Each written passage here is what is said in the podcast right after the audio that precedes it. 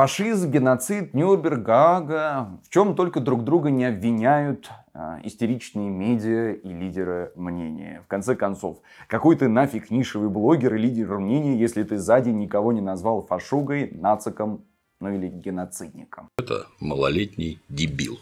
Правильно, никакой ты не лидер мнений. Тебе вообще желательно существовать быть не должно. Жить, чтобы они не существовали. Как вы понимаете, дорогие зрители, все эти слова, типа фашизм, нацизм, геноцид, они как черные метки. Они полны чувства ненависти и предельной токсичности. Но очень большая ошибка называть геноцидом всякое преступление против группы людей, объединенных например, общим гражданством. Большая ошибка уводить в тень расовые, этнические и национальные признаки. И совершаются эти ошибки, ну, просто откройте телеграм-каналы, они сплошь и рядом. И употребляются, собственно, данные слова с целью очернить, конечно же, очернить противника, ну или давайте будем тоже здесь честны, из полного невежества. Это это вырвано из контекста. Не совсем так. Давайте я расскажу историю понятия геноцид, чтобы его употребление чуть-чуть в этом мире стало точнее, чем последние 70 лет и особенно последние два года. И чтобы вы могли в комментариях уверенно осаждать вот этих ломов четкими аргументами. Простите, вы хорошо себя чувствуете? А? Ой, маленькая моя, не дай бог тебе так же. На самом деле я сделаю, дорогие друзья, очень простое дело, здесь для ясности, открою Конвенцию ООН от 9 декабря 1848 года и дам, собственно, то определение геноцида, которое здесь прописывается. Читаем. Под геноцидом понимаются следующие действия, совершаемые с намерением уничтожить полностью или частично какую-либо национальную, этническую, расовую или религиозную группу как таковую. Первое. Убийство членов такой группы. Второе. Причинение серьезных телесных повреждений или умственного расстройства членам такой группы. Третье. Предумышленное создание для какой-либо группы таких жизненных условий, которые рассчитаны на ее полное или частичное физическое уничтожение. Четвертое. Меры, рассчитанные на предотвращение деторождения в среде такой группы. И пятое насильственная передача детей из одной человеческой группы в другую. Это определение геноцида, которое дано в Конвенции ООН. Дальше о том, какое определение геноцида дается в нашем праве, я скажу чуть позже. То есть геноцид как международное преступление определяется в Римском статуте Международного уголовного суда, в статутах международных уголовных трибуналов для Руанды и бывшей Югославии. Есть упоминание также о геноциде в учредительном документе суда для Камбоджи, потому что, капитан очевидность, в Югославии, Руанде и Камбодже был геноцид. Так же, как он был в Турции, когда турки истребляли армян в 1915 году. И тут я прям хорошо так чую, что теперь в Стамбул мне ни ногой не увидеть мне прекрасный Босфор, ну, зато здравствуйте, что называется, братья-армяне. Вы почему кефир не кушаете? Что, не любите? Люблю. Короче, геноцид был и до того, как преступление назвали геноцидом. Оказывается, я узнал совершенно недавно в моем телеграм-канале, об этом речь зашла. Оказывается, есть мнение, что нельзя называть преступления геноцидом, если они случились до издания Конвенции ООН. Типа, когда древляне замолчили князя Игоря в лесу, это по такой логике вообще нельзя называть, например, преступлением. Типа, наверное, мирного протеста было всего лишь. Как недавно мирным протестом вышли с акцией в Сербии, э, там, не знаю, какие-то митингующие от партии Сербия против насилия. А, определение понятия геноцид, которое я озвучил, предложил польско-американский юрист Рафаэль Лемкин. Родился Лемкин в начале 20 века в Российской империи, на территории современной Белоруссии, как вы понимаете, в еврейской семье. А, во Львове он получил мощное образование, собственно, Российская империя предоставляла его практически каждому, став юристом и филологом. Свободно говорил на 9 и читал на 14 языках. С 1929 года трудился в прокуратуре Варшавы и был свидетелем еврейских погромов. Тогда он накапливал материал для изучения юридической ответственности и за уничтожение этнических групп.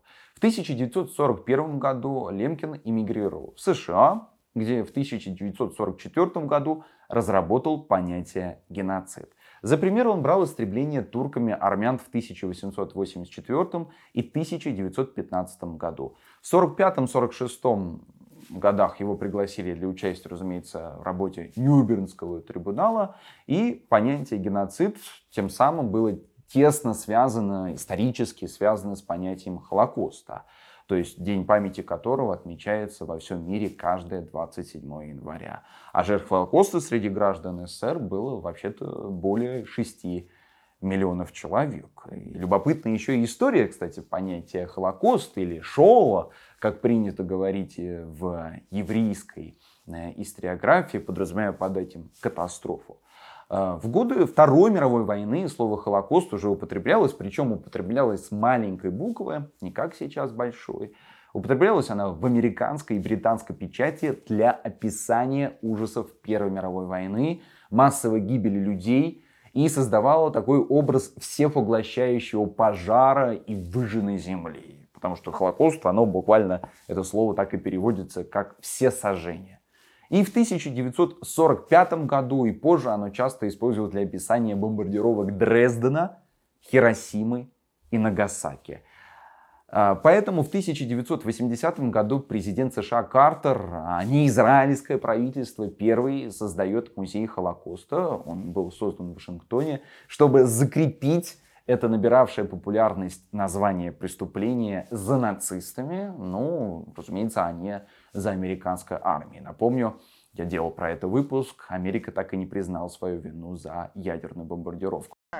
Вот это поворот! Надо сказать, что геноцид во время Великой Отечественной войны был направлен не только в сторону евреев. Например, недавно в моем городе, Волгограде, состоялся открытый процесс, по итогу которого суд признал, что румынские, хорватские, германские солдаты, которые воевали в Сталинграде, они совершали геноцид в отношении советских граждан.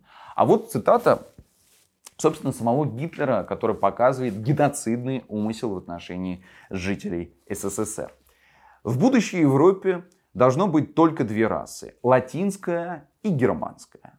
Эти две расы должны работать вместе в России, чтобы уничтожать славян. Нельзя выступать против России с юридическими или политическими формулами, потому что русская проблема гораздо серьезнее. Здесь под русскими нужно понимать в риторике нацистской Германии подразумевалось все советские люди. Серьезнее, чем многим кажется. И мы должны найти методы колонизации и биологического устранения славян. В Уголовном кодексе России есть статья 357.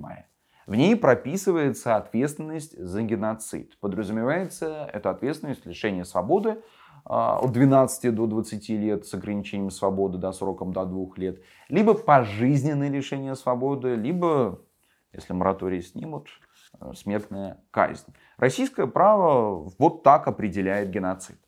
Это действия, направленные на полное или частичное уничтожение национальной, этнической, расовой или религиозной группы как таковой путем убийства членов этой группы, причинения тяжкого вреда их здоровью, насильственного восприятствования деторождению, принудительной передачи детей, насильственного переселения либо иного создания жизненных условий, рассчитанных на физическое уничтожение членов этой группы по сути, дублирует конвенцию ООН, лишь немножечко переформулируя саму норму. Важно показать, что в Уголовном кодексе эта норма прописывается, потому что угроза геноцида существует. И геноцид касался многих этнических групп в истории. В Руанде за 100 дней было убито более 1 миллиона человек.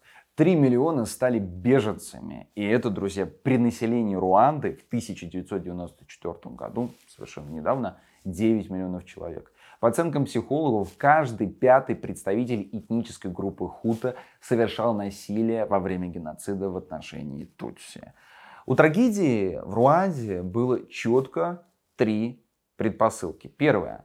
Бельгия колонизировала Руанду. И в 1933 году бельгийцы провели перепись населения, разделив по своим меркам, они натурально замеряли черепа жителей Руанды, всех этих жителей на два этноса. На хуту и тутси. Впервые была введена вот эта самая графа национальность. Дальше она стала роковой. Вторая предпосылка. В Бурунде, которая соседствовала с Руандой, в 1972 году случился свой геноцид. Тутси вырезали около 200 тысяч представителей хуту. Это сильно взволновало хуту в Руанде. Они еще агрессивнее стали бороться за власть в уже получившей независимость от Бельгии стране. И третья предпосылка. Руанская власть потом подогрела вражду между народами. Конкретно они направляли всю ненависть на Тутси. То есть вместе самосуд, они творились повсеместно, и власть никак этому не препятствовала. Все это в итоге привело к геноциду в Руанде. Любопытно, что в это время Франция в медиа активно продвигала идею, что зачинщики геноцида именно Тутси, а Хуту это так, типа жертвы, которые вынуждены защищаться, хотя все было, все было ровно наоборот. А, и только спустя время мировое сообщество обратило внимание на то, что происходит в Африке. Представляете, миллион человек купил, и мировое сообщество может это игнорировать. А, и 7 апреля 2004 а, года, во время 10-й годовщины геноцида в Руанде, генеральный секретарь ООН Кофи Аннан изложил 5 пунктов плана действий по предупреждению геноцида на основе уже полученного опыта. Вот этот план. Первое. Предотвращение вооруженных конфликтов, которые обычно создают условия для геноцида. Второе. Защита гражданских лиц в вооруженных конфликтах. То есть подразумевается, что вооруженные конфликты не всегда возможно остановить. В том числе усилием миротворцев ООН. Третье. Необходимость покончить с безнаказанностью путем судебных дел в национальных и международных судах. Четвертое. Сбор информации и создание системы раннего предупреждения, а также, пятый пункт, принятие незамедлительных и решительных действий, включая военные действия. Ну, то есть, вот, например, проводит государство ну, Y э, на своей территории, проводит геноцид, или, как еще говорят, этноцид, э, запрещая, например, общаться и вести дела гражданам на своем языке, ну, вернее, части населения ну, Z назовем их, которые всю свою историю говорят на этом языке и вводят такой, знаете, языковой талибан. Это означает именно этноцид, то есть уничтожение национальной идентификации этнической группы Z.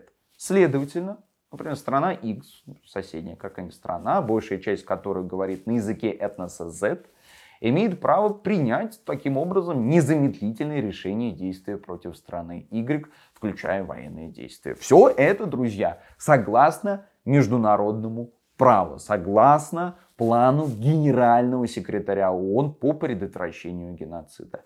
И вся критика в адрес страны X то, что вот они, а что это они военные действия начали, будет предупреждением, вернее, пренебрежением международным правом и банальным невежеством. Потому что если остановить страну X, можно допустить то, что происходило, например, в Руанде, то, что происходило в Камбодже, что происходило в Балканах, то, что происходило в Освенциме, в конце концов. То есть, друзья, геноцид – это умышленное общественно опасные действия, направленные на полное или частичное физическое биологическое, в том числе вследствие вмешательства на генетическом уровне, уничтожение родовой общности людей как таковой, чтобы ее не существовало. То есть ни религиозные группы, ни профессиональные, ни экономические, ни политические объединения, а речь, друзья, именно про этносы. В противном случае, если мы будем включать остальные группы в это понятие, это размоет сам термин. Мы на месте. все горит. Проверь здесь, я туда. Таким образом, друзья, я сейчас, приводя реальные примеры, рассказал вам историю понятия геноцид и привел для вас научное определение. Пользуются ли вам им, решайте, конечно же, сами, но просто всегда стоит изучить каждый термин, который хочется использовать, или особенно, когда его повторяет кому не лень, чтобы кому-нибудь что-нибудь предъявить. Ставьте мне нравится этому видео и пишите в комментариях, за какое понятие вам было бы интересно послушать от меня. Отвечу за любые слова. Подписывайтесь на канал Лицо и Цветочки на YouTube, в Телеграме. И спасибо вам за внимание.